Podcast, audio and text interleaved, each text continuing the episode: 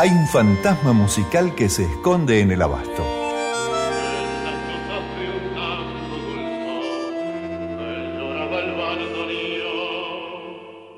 Aparece en las milongas y los teatros del mundo. A tu lado, aquellos lejanos países serán un poco como nuestro Buenos Aires. Carlos Gardel. Carlitos, el zorzal criollo, el morocho el mudo. Porque esta pobre música es toda mi fortuna, toda. Y no la vendo, ni por todo el oro del mundo. Gardel es nuestro y es de todos. Y tiene el apodo que sienta tu corazón. Callecitas de mi barrio. Y canta, dijo Horacio Ferrer. Canta con su voz de siete gritos, pero canta siempre con ese humilde modo de quien tiene por sabio en la garganta dos ojitos que han visto ya del hombre todo, todo. Y si alguien piensa en mí todavía, su recuerdo, mi esperanza. En Por la Vuelta, la hora del maestro.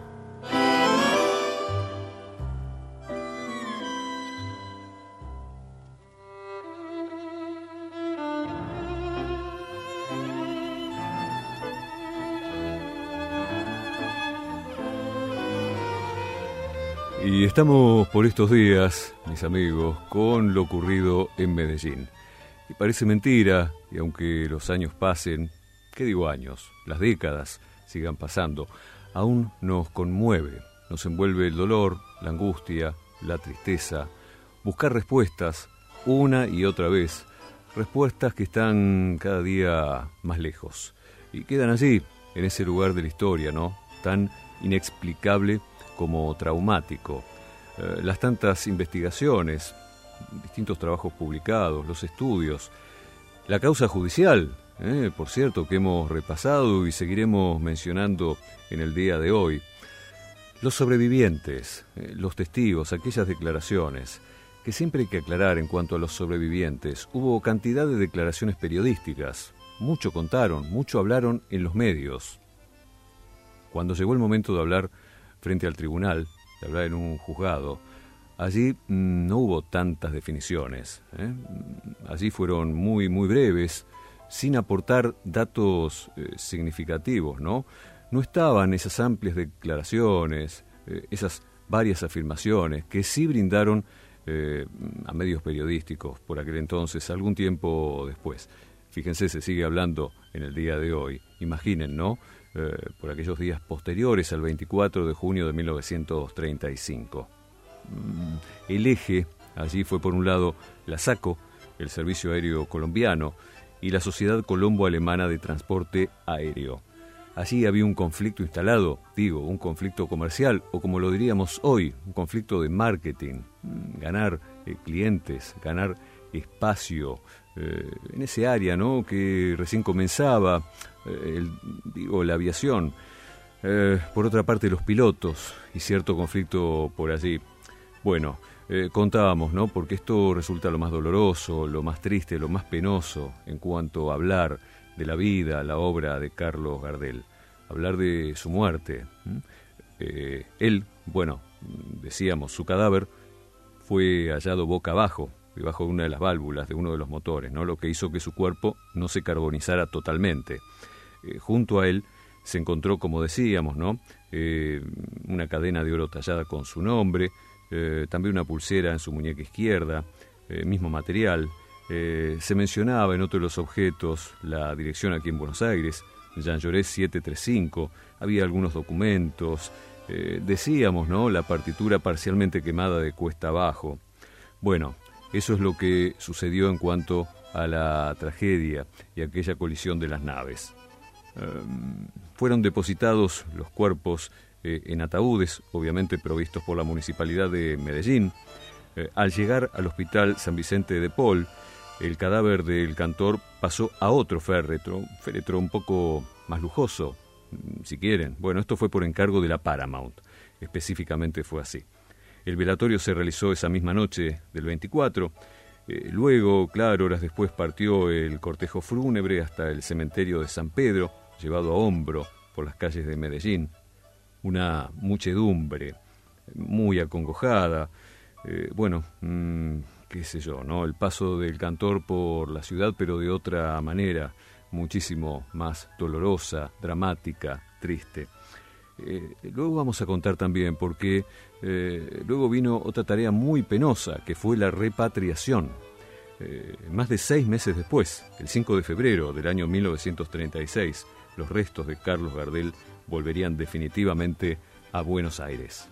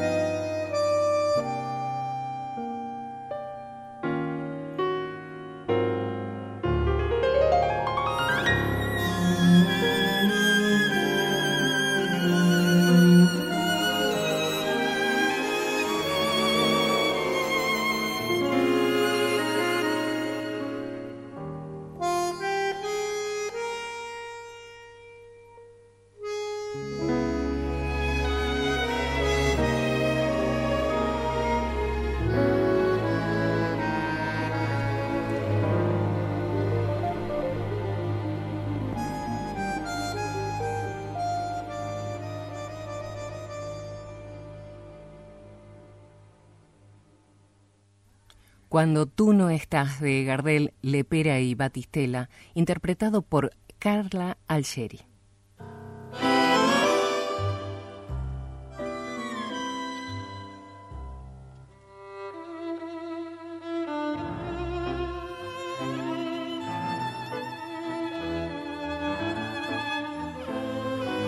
La tragedia de Medellín. Y más allá de las declaraciones, eh, distintas investigaciones, muchísimos eh, trabajos publicados, enormes certezas en algunos casos, ¿no? Un trabajo pormenorizado que han realizado cantidad de investigadores, eh, historiadores, incluso, ¿no? en algunos casos de excelencia, con muchísimas, insisto, precisiones. vamos a lo que constituye las constancias sumariales. Mm, podemos hablar de causas, hipótesis, pero ¿qué pasó allí en el expediente? ¿Qué pasó frente a la justicia? Bueno, eh, de allí, de todos los informes se desprende que cuando el F-31, el trimotor de la SACO, el que viajaba Carlos Gardel, carreteaba tomando velocidad para levantar vuelo, el Manizales, mm, el otro avión, claro, eh, principió a moverse describiendo una curva hacia la izquierda y que luego de detenerse por un momento se movió nuevamente avanzando más o menos 15 metros hasta detenerse por completo. La trayectoria que traía el F-31 no estaba situada exactamente en el centro de la pista, sino sobre el borde derecho de la misma. Hay una explicación para esto. Y, aquí ya estoy mm, dentro de lo que constituye ¿no? la constancia sumarial, mm, allá de todos los dichos que puede haber y, anécdotas. Eh, el Manizales giró mm, poniendo las hélices hacia el sur, es decir, hacia el lugar de donde debía venir el F-31 y se paró un momento. A continuación trató de moverse y avanzar otro poco y aquí se produjo el choque este supuesto movimiento del Manizales fue confirmado también por otras declaraciones que se sumaron, porque hubo cantidad de testimonios, más declaraciones, especialistas, eh, otros profesionales ¿no? de operaciones aerocomerciales, expertos en prevención de accidentes, más allá de los testigos presenciales. ¿no? Eh, bueno, todos, sin excepción, coincidieron en señalar que mientras el F-31 tomaba pista y emprendía su carrera, el Manizales se movía, incluso una media vuelta realizó, movimiento con el cual se dirigió hacia el centro del campo. Mm, otro dato de interés para tener en cuenta es que Samper Mendoza, el piloto del F-31, tenía la costumbre de no usar nunca la zona central de la pista para evitar el demasiado cascajo. Así dice en el expediente. Eh, cascajo, eh, ¿cuál es el significado que utilizan allí en Colombia? Eh, piedras, así lo definen. Las quería evitar, ¿no? Esta es una costumbre que ya tenía. Eh, había en esa zona central, por eso, eh, bueno, realizaba el despegue en uno de los laterales. ¿Por qué? Bueno, ese cascajo o, esas piedras deterioraban las hélices. Ese era su argumento previo. Mm, por eso prefería el despegue siempre en un costado, y en general el costado oriental del terreno. Eh, llamado también, digo por aquel entonces, eh, pista blanda o pista auxiliar. Eh, todo parecería indicar que en tanto el Manizales se movía de manera imprudente hacia el límite oriental del campo, el F-31 avanzaba por ese mismo corredor. Ahora, bueno, cabe preguntarse entonces, ¿por qué el piloto, al advertir el peligro, no intentó ninguna maniobra para evitar el choque y por el contrario, continuó con su acelerada marcha, ¿Por qué? Este fue uno de los interrogantes que quedó allí, ¿no? En el expediente. Eh, también se habló de un sembrado de caña brava. Cuando decimos caña brava hablamos de caña de maíz. Esto a orillas del campo. Esto cubría parte del ángulo sureste de la pista, obstaculizando la visión del lugar donde precisamente se encontraba el Manizales. Eh, a ver, en la causa todos coincidieron en que el sembrado de caña impedía ver lo que ocurría en el extremo sur de la pista. Así y todo, se utilizaba el aeródromo, así todos los pilotos con estos movimientos, ¿no? Bueno, luego se consumó la tragedia, con estas condiciones, ¿no? que estamos describiendo. Una vez consumada la tragedia, todo fueron lágrimas.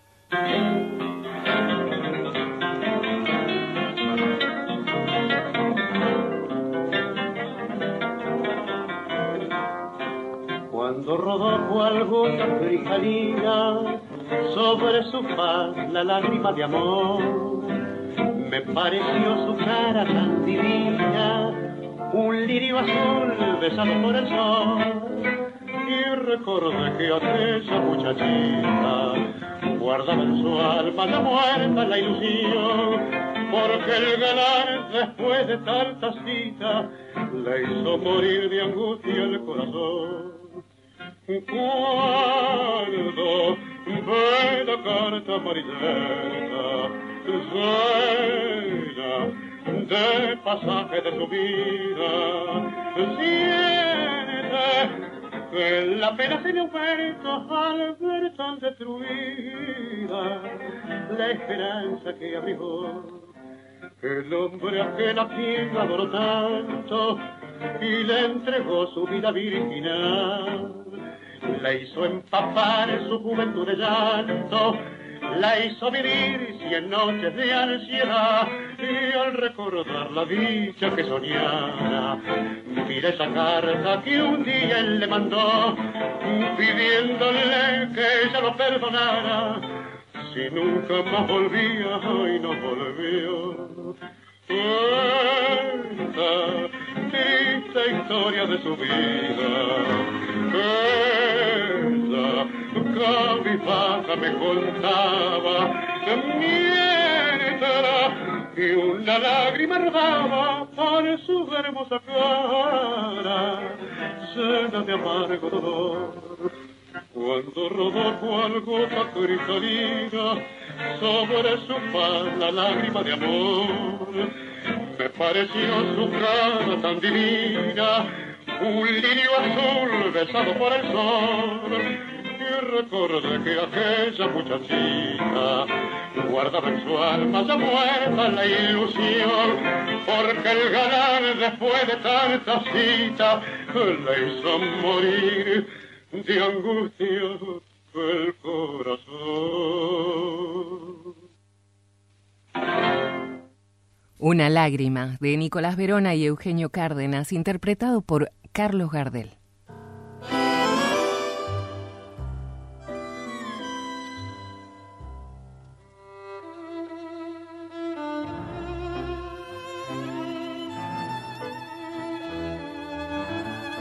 Hablamos de esa costumbre del piloto Samper Mendoza, hablamos de lo ocurrido con el Manizales, ese movimiento, eh, ese sembrado de maíz en uno de los laterales del aeródromo o de la pista, para ser más preciso.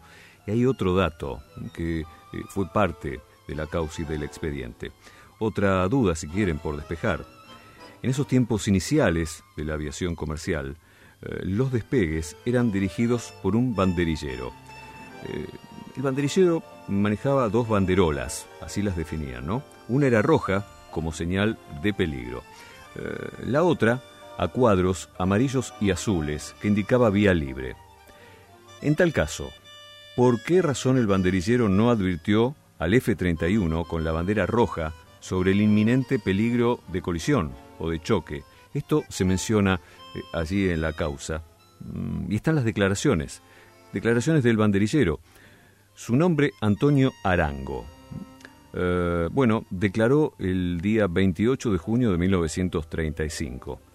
Era empleado de la SACO eh, y en el momento de la tragedia, el responsable de dirigir el despegue del F-31. Bueno, él, en su declaración, confirma que el Manizales se movió dos veces e invadió la ruta, mm, bueno, interceptando la que traía el F-31. Decía, mm, recuerdo su nombre Antonio Arango, en el momento en que yo vi que el avión Manizales se movía hacia el centro del campo, subí la bandera roja. Le hice señas al Manizales que no siguiera porque debía venir el otro avión. Entonces me obedeció la señal y se detuvo un momento, por lo cual yo subí nuevamente la bandera de cuadros, dando en esta forma la señal de salida al F-31, que arrancó inmediatamente. Pero el Manizales volvió a moverse hacia el centro, sin que me atreviera a volver a subir la bandera roja para no alarmar al piloto del F-31, en la esperanza de que el choque se pudiera evitar. Bueno, Esto decía, reitero, el banderillero Antonio Arango. El F-31 mm, venía levantándose del suelo. Esto declaró. Pensé que podía elevarse lo suficiente como para poder pasar por encima del otro. Sin embargo, se produjo el choque. Declaración textual del banderillero que estuvo allí ese día, esa tarde, 24 de junio de 1935, donde todo fue profunda tristeza.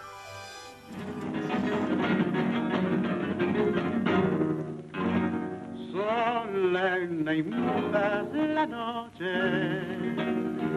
sobre el campo dormitorio va la grandeza aumentada del paisaje con su broche. La luna siendo derroche de su luz azul turquí le da un tinte carmesí a la muda serranía y es cada sombra un vigía del dolor que vive allí.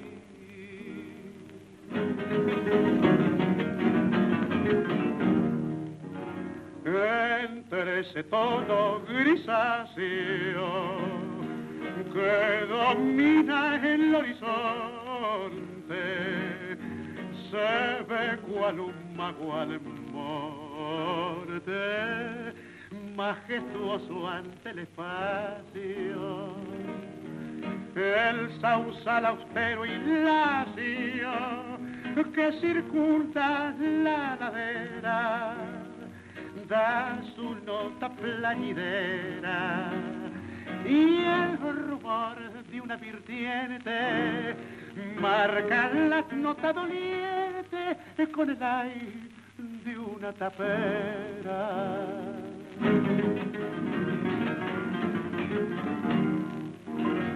alma gaucha que sosa en las ramas y en los nidos, en los recuerdos ungidos de ternuras amorosas. Al verte morir, mimosa, cantan las aves por ti con pucheros de gurí. El sol llorando se asoma cuando por sobre la lopa canta el viento su de mí. Tristeza Gaucha de Juan Sarcione por Carlos Gardel. Luis Formento, por la vuelta. Y su especial dedicado a Carlos Gardel. Bien, bien. Transmite LS1, Radio de la Ciudad. FM 92.7.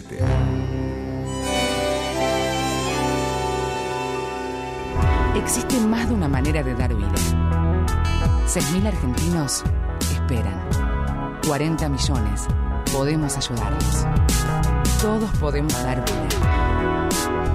Comunicate al 0800-555-4628 www.incucay.gov.ar Es un mensaje del Ministerio de Salud, Presidencia de la Nación.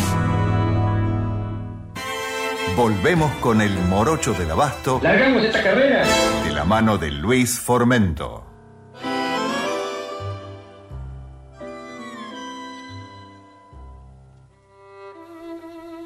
Y seguimos repasando lo sucedido eh, en aquella tarde de Medellín, el 24 de junio del 35. Eh, por cierto, las constancias sumariales, las investigaciones, el expediente, mm, las declaraciones, y esto es eh, oficial.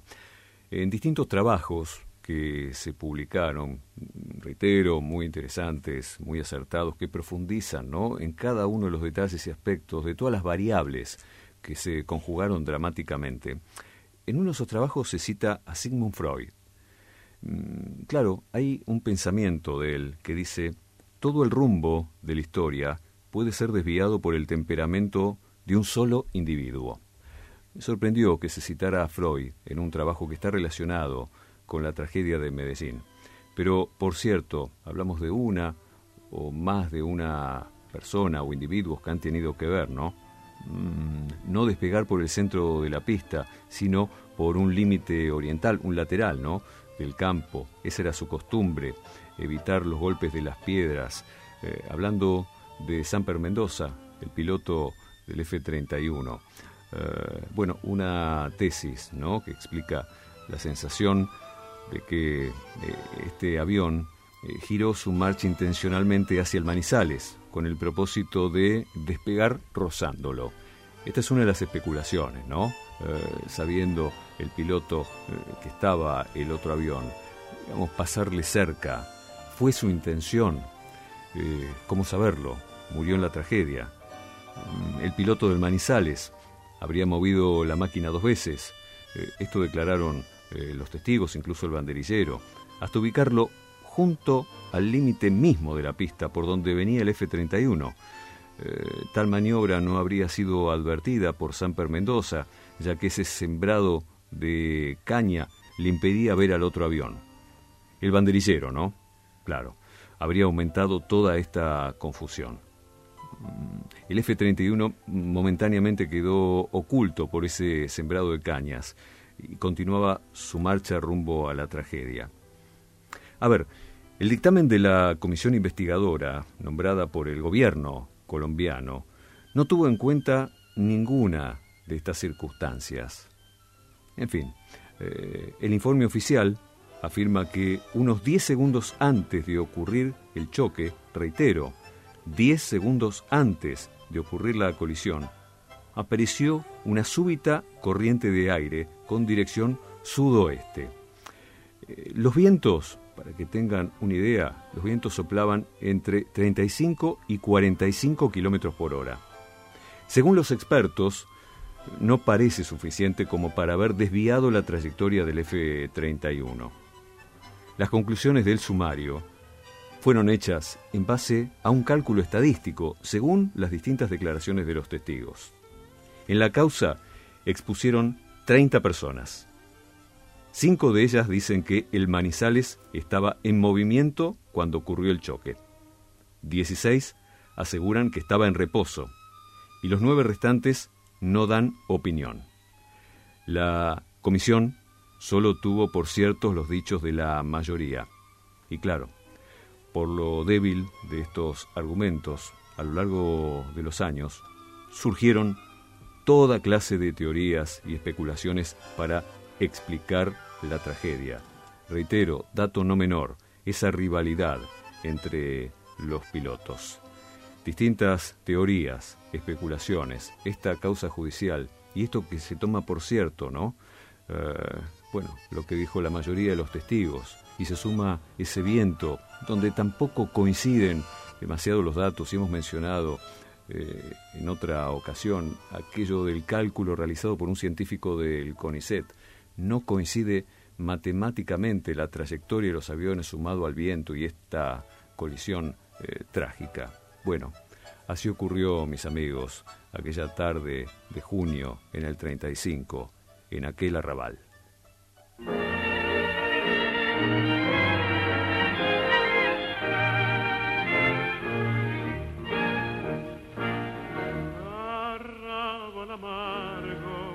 En mi vida como la condena de una maldición.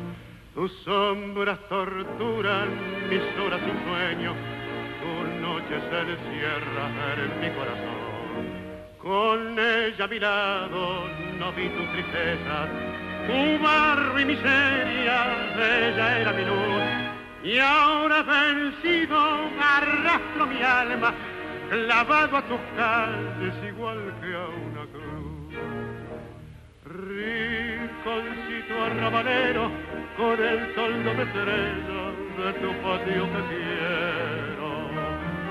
Todo, todo se ilumina cuando ella vuelve a verte viejas madres selvas están en flores para quererte como una nube que pasa mis ensueños se van se van no vuelven más.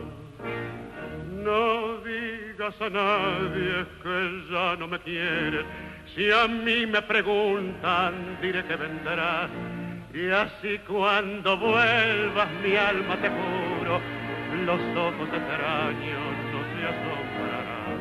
Verás como todo esperaban ansioso, mi blanca casita y el viejo rosal, y como de nuevo alivia su pena, vestido de fiesta mi lindo arrabal.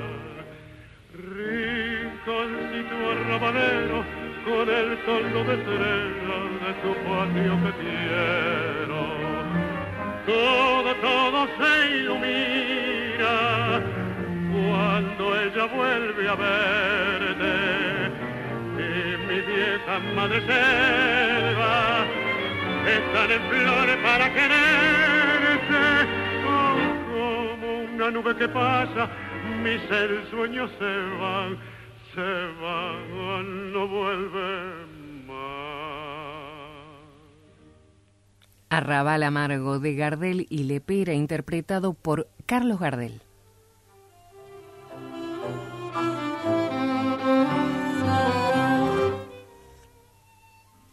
Aquel 24 de junio, aquí en Buenos Aires, eh, era un día destemplado, muy frío, lluvioso. Y claro, los medios de comunicación no estaban desarrollados como hoy los conocemos. Hoy la comunicación es instantánea. Eh, por aquel entonces no era así. Eh, y esto aportaba, mm, qué sé yo, a cierta confusión. ¿O será cierto? ¿Será así? ¿Habrá sucedido? ¿Mm? ¿La fuente es confiable? Bueno, llega la noticia, obviamente. Eh, las radios comenzaban a dar la triste dramática noticia. Llegaban los cables de las agencias. Bueno, confirmado todo esto, Defino, Armando Defino, ¿eh? su apoderado, se comunica telefónicamente con doña Berta, su madre, que tenía que dar la peor noticia.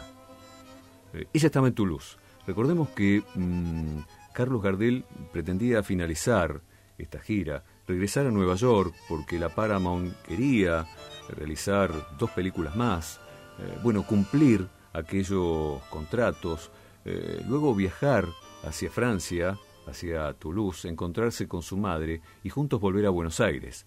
Esa era la idea. El destino eh, no lo permitió. Pero bueno, Berta, que estaba en Toulouse, y, al día siguiente, martes 25 de junio, se enteró. Su familia francesa estaba allí. Eh, la tristeza era enorme. Esto se notaba en la mirada de todos, ¿no? Mm, eso, según cuenta, los delató. La mirada de la familia. Algo pasaba por allí. Eh, Berta era muy sagaz. Había pasado en su vida momentos muy, muy difíciles, ¿no? Una mujer templada por la vida. Eh, bueno, fue muy insistente con su familia y no tuvieron más remedio que contárselo. Berta obviamente no lo podía creer. Eh, Carlitos eh, era, era todo para ella. Imaginen el dolor tan pero tan profundo de esa madre.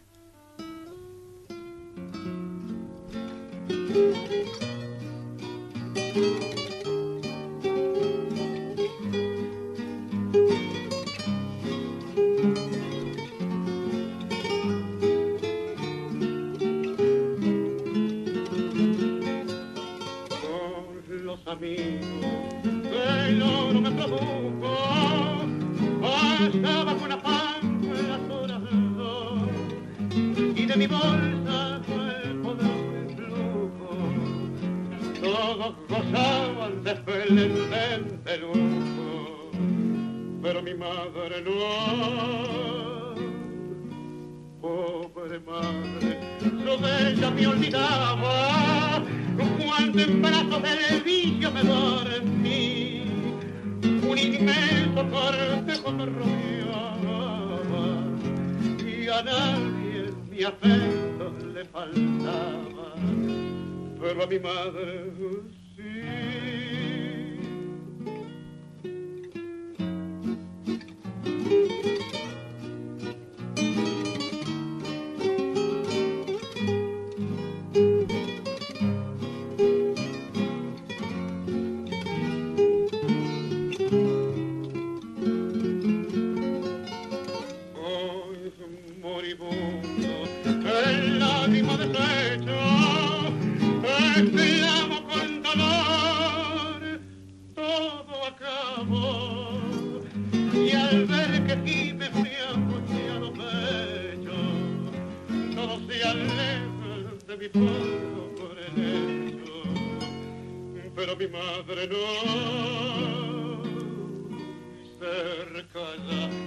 del último suspiro. Nadie se acuerda por mi mal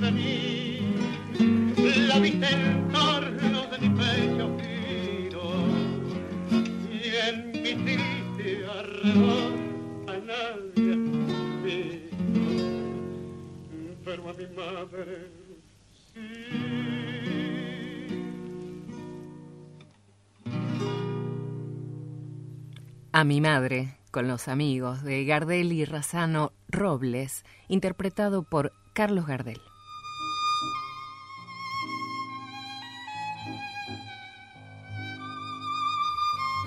Aquí en la prensa argentina y precisamente en el diario La Nación eh, aparecieron declaraciones de Berta. Esto ocurrió el 27 de junio de aquel año, obviamente 1935. Eh, ¿Qué decía Berta? Mi hijo temía viajar en avión. Pensaba que podía ocurrirle algo. Pienso que alguien debe haberlo obligado, pues en otra forma creo que no lo habría hecho. Proyectaba retirarse de sus actividades artísticas muy pronto, en breve. Palabras, declaraciones textuales de Berta al diario La Nación. Y realmente era así. Lo hemos mencionado también en estos espacios. Em, la aviación nacía por aquel entonces, eran los comienzos en cuanto a lo comercial. Eh, y tanto Gardel, Carlitos, como los guitarristas y acompañantes no querían saber nada con los aviones. No había otra posibilidad. Eh, hablando de Bogotá, eh, Cali, Medellín, claro, la cantidad de presentaciones, las funciones, las distancias, la única opción era eh, aérea. Esa era la ruta. Bueno, para Berta el enorme dolor, para la mayoría aquí en Buenos Aires, ¿no? En primer lugar, siempre ante una noticia tan dolorosa y choqueante, eh, llega la negación. No, esto no ocurrió. Esto no puede haber pasado. Carlos Gardel no puede haber muerto en Medellín, en plena gira. Esto no es posible. Bueno, eh, tras eh, ese shock inicial y esa negación, esto es característico, de inmediato surgió el cruzarse por la calle y los vecinos. Mirándose, y esto lo han contado padres y abuelos, así fue, ese día y los posteriores. Eh, ¿Se ha enterado qué pasó? ¿Sabe? Nadie se animaba a comenzar la conversación. Solo era mirarse, las miradas, una vez más, ¿no? y delatar eh, esa tristeza, esa angustia. Esto es posible, esto sucedió, esto es cierto.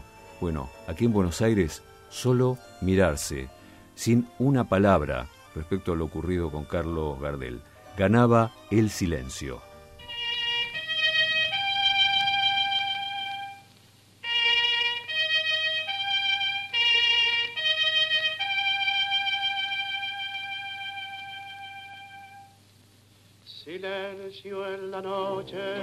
Ya todo está en calma, el músculo duerme, la ambición descansa, me siento una cuna, una madre canta, un canto querido que llega hasta el alma, porque en esa cuna está su esperanza. Eran cinco hermanos, ella era una santa, eran cinco besos que cada mañana rozaba muy tierno las hebras de plata de esa viejecita. De cana muy blanca eran cinco hijos que al taller marchaban. Silencio en la noche, ya todo está en calma, el músculo duerme, la ambición trabaja, un clarín se oye, peligra la patria, y al grito de guerra los hombres se matan, cubriendo de sangre los campos de Francia. Ha pasado, flores en la planta, un himno a la vida, los arados cantan, y la viejecita de cana muy blanca se quedó muy sola, con cinco medallas que por cinco héroes la premió la patria. Silencio en la noche, ya todo está en calma, el músculo duerme, la ambición descansa, un coro lejano de madre que canta, mecen en su cuna nuevas esperanzas,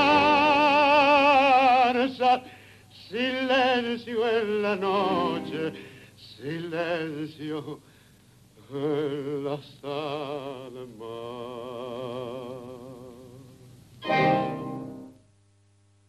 Silencio, de Gardel, Petorossi y Lepera, interpretado por Carlos Gardel con Francisco Canaro. Bueno, confirmada la conmocionante, dolorosa, angustiante, trágica noticia. Los medios argentinos se llenaron de expresiones de pesar, de dolor. Fue título de etapa en todos los diarios y páginas y páginas refiriéndose a lo sucedido, ¿no?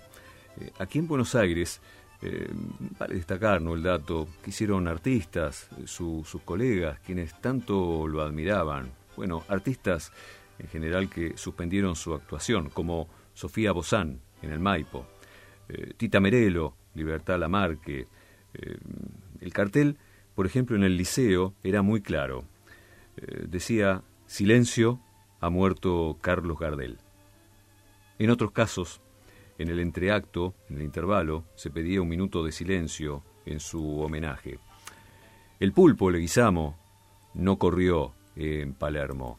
Mm, Pesar, enorme tristeza, eso ocurría aquí, en su Buenos Aires querido. Música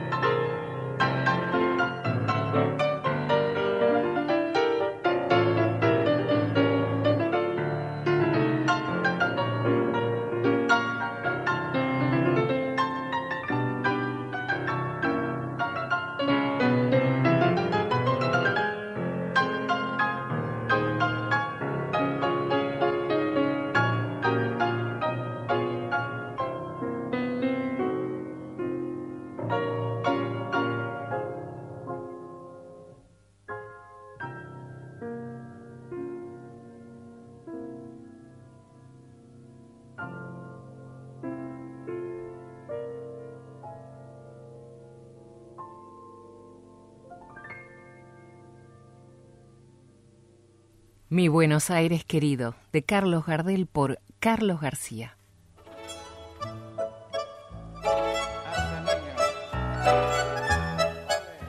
En un próximo encuentro, mm, en este espacio La Hora del Maestro, eh, estaremos mencionando también qué dijo, mm, qué, fue lo que contó el indio Aguilar.